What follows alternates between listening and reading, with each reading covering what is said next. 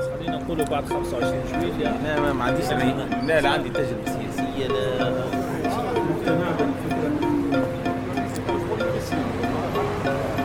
دخل في المشروعات بال 500 ولا 600 كيف بتاعك الاستشارة في المشروع ركيزة من ركائز المشروع. تم التأليف المطالب هذه الكل نتاع الشعب التونسي الكل تم التأليف وخرجت في الاستشارة هذه. وهما الأسئلة حتى الموجودين في المنصة ما نجموش يكونوا غير هذوكم ولازم يكونوا كان هذوكم. ماهيش ملزمة لا للمشرع التونسي وما هيش ملزمة لا القيس سعيد إنه يكتب الدستور على ضوء الحلقة الثالثة من بودكاست أبناء المشروع. باش نخصوها الآراء وأدوار أعضاء الحملة التفسيرية في الاستشارة الإلكترونية اللي انطلقت يوم 15 جانفي وتسكرت في 20 مارس. الحوارات اللي باش تسمعوها تم تسجيل جزء منها قبل إطلاق الاستشارة وجزء آخر قبل أيام من غلقها بنوصفها بالحدث التاريخي والضرورة. يرى أبناء المشروع السياسي القيس سعيد أنه الاستشارة الإلكترونية أساس المشروع والوسيلة اللي باش تمكن الناس من فهم الواقع وتغييره. الناس هم الشعب اللي يعتبروه عمره ما كان في موقع قرار واقتراح وإنه مصيره كان مرتبط بمجموعة ضيقة ما تعبرش على إرادته.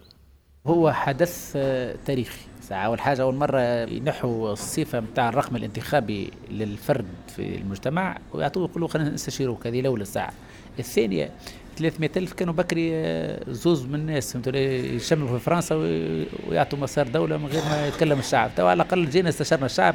صحيح الشعب مازال مش واعي بالآلية هذه. أما 300 ألف راهي حاجة هايلة. خير من بكري. وكانوا كانوا بكري يكون خمسة من الناس ستة من الناس يجتمعوا. أنت كتتذكر 11 فيفري 2011 وقت اللي اجتمعوا 33 طيف سياسي فهمت ولا؟ وفيهم اللي خرجت منهم مجالس الثورة ولا؟ بن عاشور فهمت ولا؟ هم اللي عملوا مسار دولة وحتى حد ما شاوروه وجماعه الكل ساكتة فهمت ولا؟ اليوم على الأقل فتحوا المجال فتح المجال في حد ذاته قبل أن نرى العدد. فتح المجال كآلية هو في حد ذاته هو آلية جديدة وآلية تعطي قيمة المواطن مواطنته في انتظار أنها في محطات أخرى ربما يكثر الوعي أكثر ويولي مشارك وفاعل ومقرر ومراقب وشريك حقيقي مع الدولة. أول استشارة وأول حوار مع الشباب الصادق وأول حوار مع الشعب التونسي. قبل نرى الأحزاب هي اللي تقرر المنظمات هي اللي تقرر لست واحد تقرر المنظمات أو غيره لكن الشعب التونسي لا تقتصر مواطنته آه، عن وضع آه، اصبعه في آه، في الحبر عند الذهاب لانتخاب حزب ما أو انتخاب مرشح ما. مواطنته لازم تكون كاملة لازم يقرر مصيره. عن ذلك أبر الأسئلة اللي موجودة. ثم مساحة للتعبير الحر مساحة للتعبير الحر كان ثم سؤال ما تسألش. يجمو مثلا الشعب التونسي يقدم آه، جواب عليه ولا يجم يجم يطرحوا ثم مساحة للتعبير الحر للأفكار للمشاريع آه، للمخططات لكل شيء. يعني الاستشارة الإلكترونية بقدرة الله آه، إن شاء الله نقولوا ستنجح.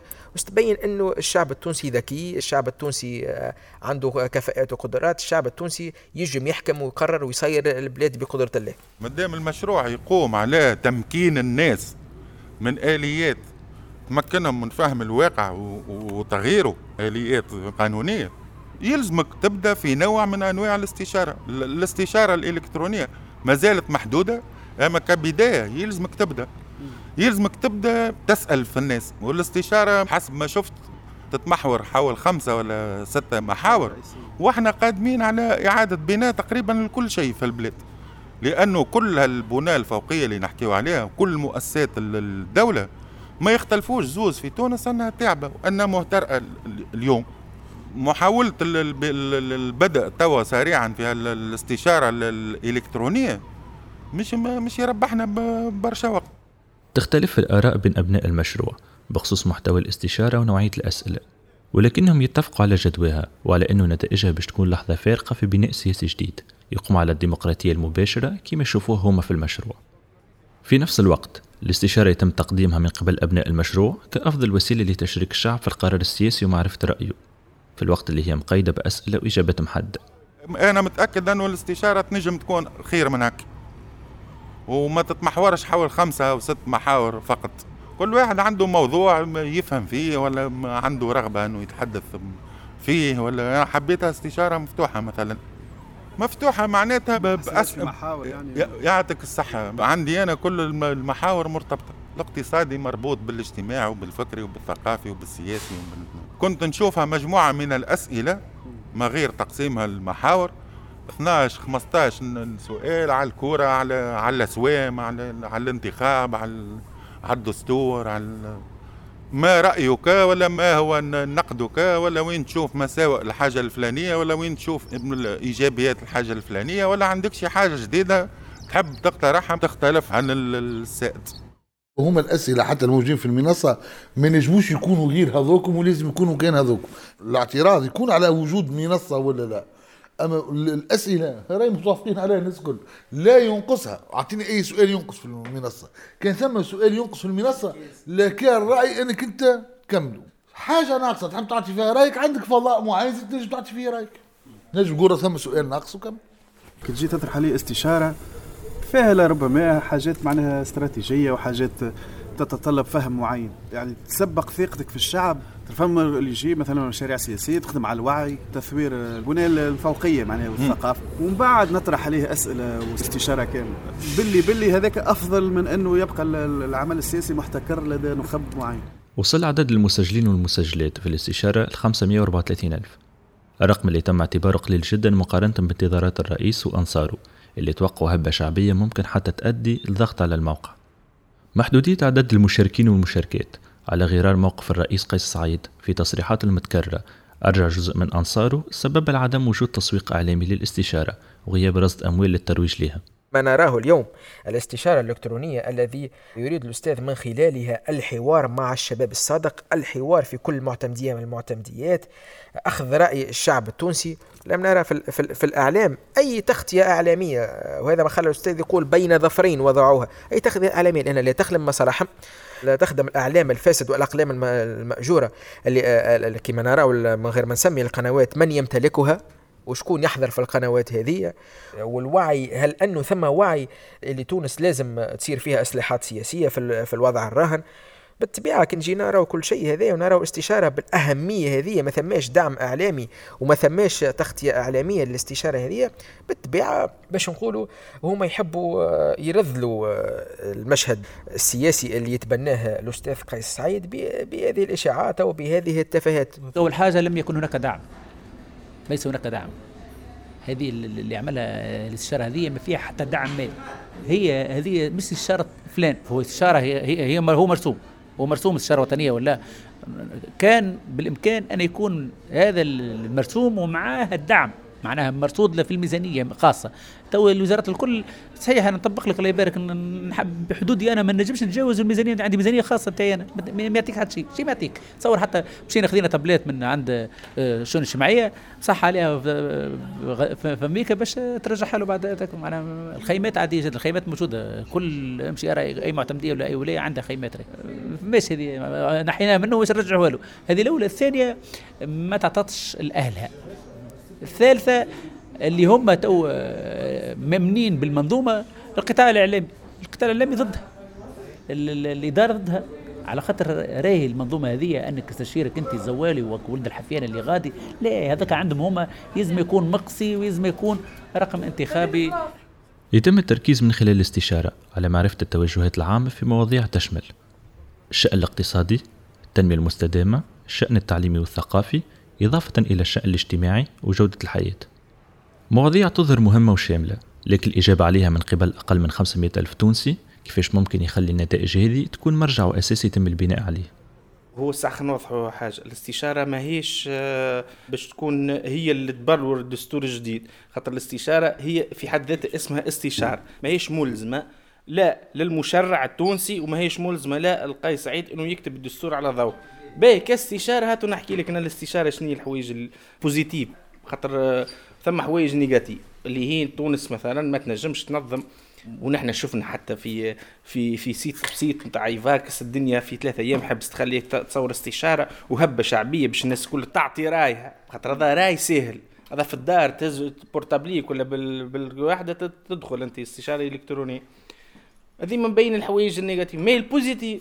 أول حاجة أنت باش تشارك المواطن اللي قاعد في فرش ويلعب في Free Fire وما يحبش يخرج باش يقول لك شيء. لا هو يلعب في Free Fire ومن بعد يمشي. هذه ما تعجبنيش هذه تعجبني هذه تعجبني معناها أنت شنو باش تمس تو؟